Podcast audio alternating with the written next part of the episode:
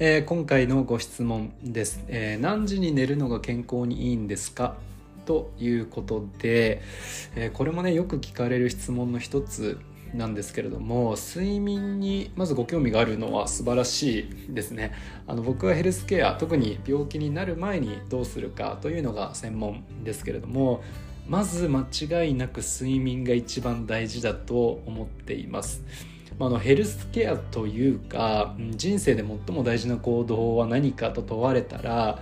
1位あるいは2位にえただ横になってるこの睡眠という行為を持ってくるかなと思います。それぐらいね大事かなと思っているんですけれども、まあ、今日はそんな理由の話も、えー、ちょっとできたらなと思っています、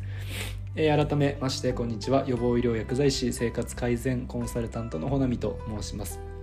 このチャンネルでは予防医療、アンチエイジング、生活習慣の改善が専門である私、ほなみが皆さんの質問に答えながら約10分という短い時間で自分の心や体、えー、健康について知識を蓄えてもらうチャンネルです。えー、健康ほど知ってるか知らないか、えー、意識してるかしてないかで人生に差が出るものはないと思っています、えー、皆さんと大切な方々が過ごす健康で質の高い時間が少しでも増えてくれれば幸い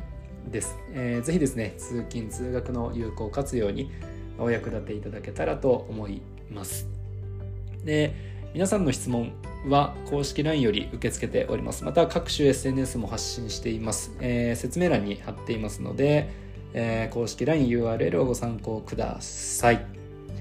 ということで、えー、質問に戻るんですけれども、まあ、何時に寝るのが健康にいいかですね。これまあ結論から言っちゃうと、えー、っと、全員にとって何時に寝ればいいという時間はぶっちゃけないです。が大事なのは必要な睡眠時間から逆算することだと思っています。はい。えっ、ー、と、ちょっとね、詳しくお話しすると、質問者さんの明確な、えちょっと意図は分かりかねるんですけど、多分ね、あの、午後10時から午前3時までに寝ると成長ホルモンが一番出やすいみたいなのが、まあ、サイトとかにね、よく書いてあるんですけど、あれはねあんまり、まあ、科学的な確証はないというか、まあ、もちろんねその時間までに寝れてれば、えー、非常にいいんですけどただ大事なのってタイミングよりも合計の時間睡眠時間の方をより重視すべきかなと思います。えっ、ー、とつまり必要な睡眠時間これからまあお伝えしますねと起きる時間から逆算して寝る時間を決めるのが良い。でプラスアルファ、えー、ベストは毎日決まった時間に起きるという、まあ、この2つが大事だと思いますね。でじゃあ何時間睡眠時間が必要なんだいという話なんですけれども、えー、このね必要な睡眠時間を皆さんに、えーと一概に何時間何分ですよっていうのはちょっと難しくてっていうのもこの必要な睡眠時間って実は遺伝とかあるいはその人の、えー、その日の疲労度みたいなものによってまちまちだったりするので一概にお伝えするのは難しいですけれどもただこれだけはまず取りたいっていう、えーと、最低値はあります、えー、これが最低6時間ですね。これは最低でもです。6時間より少なければ、えー、睡眠不足です。ほぼ間違いなく。はい。でじゃあ目安何時間確保したらいいのかというところで言うと、えー、大体まあ7時間以上7時間から8時間の睡眠時間は確保したい。と思いますね。ただねあの これも難しいんですけどあの睡眠は量だけでなくて質の概念もあります。えーと、つまりたとええー、じゃあ7時間8時間寝れてても効率、まあ、質ですねが悪いから十分な睡眠になってない場合というのがままあります。例えば、えーと、睡眠中にうんと気づいてないんですけど覚醒してる要は起きてる時間があるんですね。あのこれまあこの放送終わったら見てもらうとあの分かりやすいんですけど僕あのツイッターとかであのその日の睡眠の評価を してるんですけどそのあのグラフ数値取ってるので僕それ見てもらうとね非常に分かりやすいんですがあの健康な人でも1日数回とか、えー、で数十秒とか脳的に起きてる時間っていうのがあるんですね。なので、えーと、ベッドに入って、えー、起きた時間っていうのが何時間まあ例えば7時間だったとしても実際の睡眠時間っていうのはそれよりも短いことがほとんどなんです。でプラスアルファ睡眠の深さっていう概念もあってあの浅い睡眠とか深い睡眠ノンレムとかレムとか聞いたことある方も多いんじゃないかなと思うんですけど、まあ、それもそのうちの一つですね。あのそれぞれのその浅い睡眠深い睡眠の割合が少なかったりすると自分では寝てるつもりなんですけど十分ではない十分効果が出せないということも少なくないんですね。っていうことで、まあ、今のあの睡眠の質の概念もあるので人によっては睡眠に、えー、7時間確保してるけど十分じゃない場合もありえるよという例でした、まあ、そこはね1点注意してもらう必要があるかなと思います。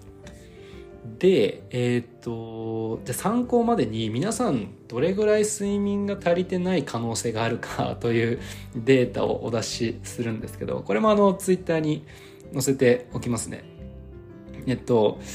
あの世の中には睡眠足りてないランキング 国別ランキングみたいなのが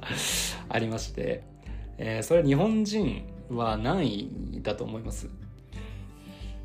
はいこれあのー、1位なんですね。あの非常に不名誉なランキングなんですけど、まあ、1位を取ってしまってると。大体40%の人が、えー、睡眠足りてないと言われてます。まあ、つまりこのチャンネルを見てくれてる方のほぼ半分がえ睡眠足りてない可能性が高いわけですね。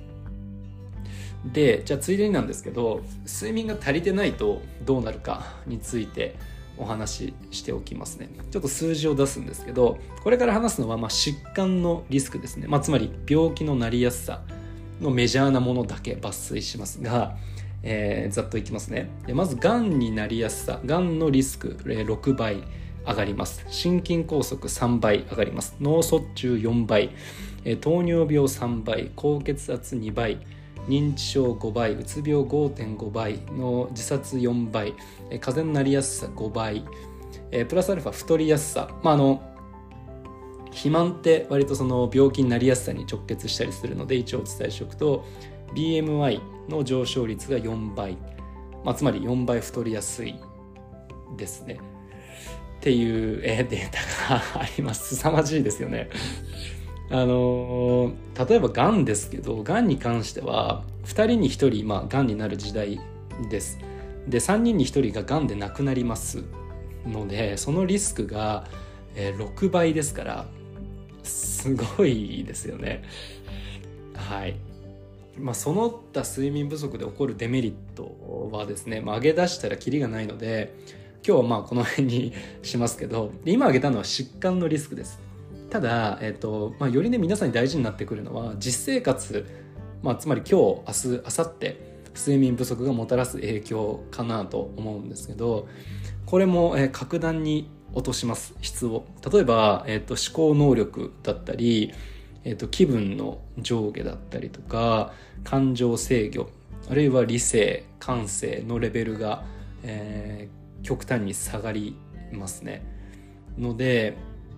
まあ、必然的に仕事とか病、えー、勉強の効率だったり収入、えー、人間関係、えー、みたいな、まあ、割とその皆さんが何か不調あるいは問題がある場合はまあ、一度睡眠を改善してみるというのは非常にいい判断になるかなと思いますね。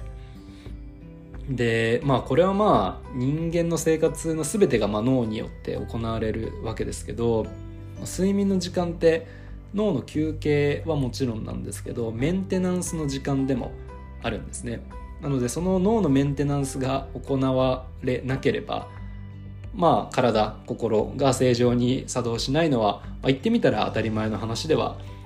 ありますので、うんまあ、睡眠はそれだけ大事だということですね。で僕はあの予防医療生活習慣の改善が専門です。で定期的に睡眠改善セミナーだったりだとか睡眠改善のプログラムは作ったりしていますので、まあ、そういうのもね公式 LINE でお知らせもしてますので必要な方はご登録ください。さて改めて、えー、今回の、えー、ご質問ですけれども、えー、全員にとって何時に寝ればいいという時間は、えないです、え必要な睡眠時間から逆算して寝る時間を考えるのがいいかなと思います。そしてプラスアルファ7時間は、え睡眠時間を確保したいということですね。あの睡眠は健康で一番大事ですから。間違いなく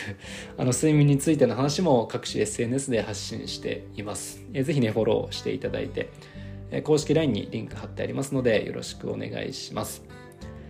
えー、では、えー、ちょうど10分ぐらいでしょうか、えー、最後になりますが、え人はおおよそ失ってから大切なものに気づきます、え皆さんの健康だけはそうありませんように。薬が嫌いな薬剤師ほなみでした。ではまた。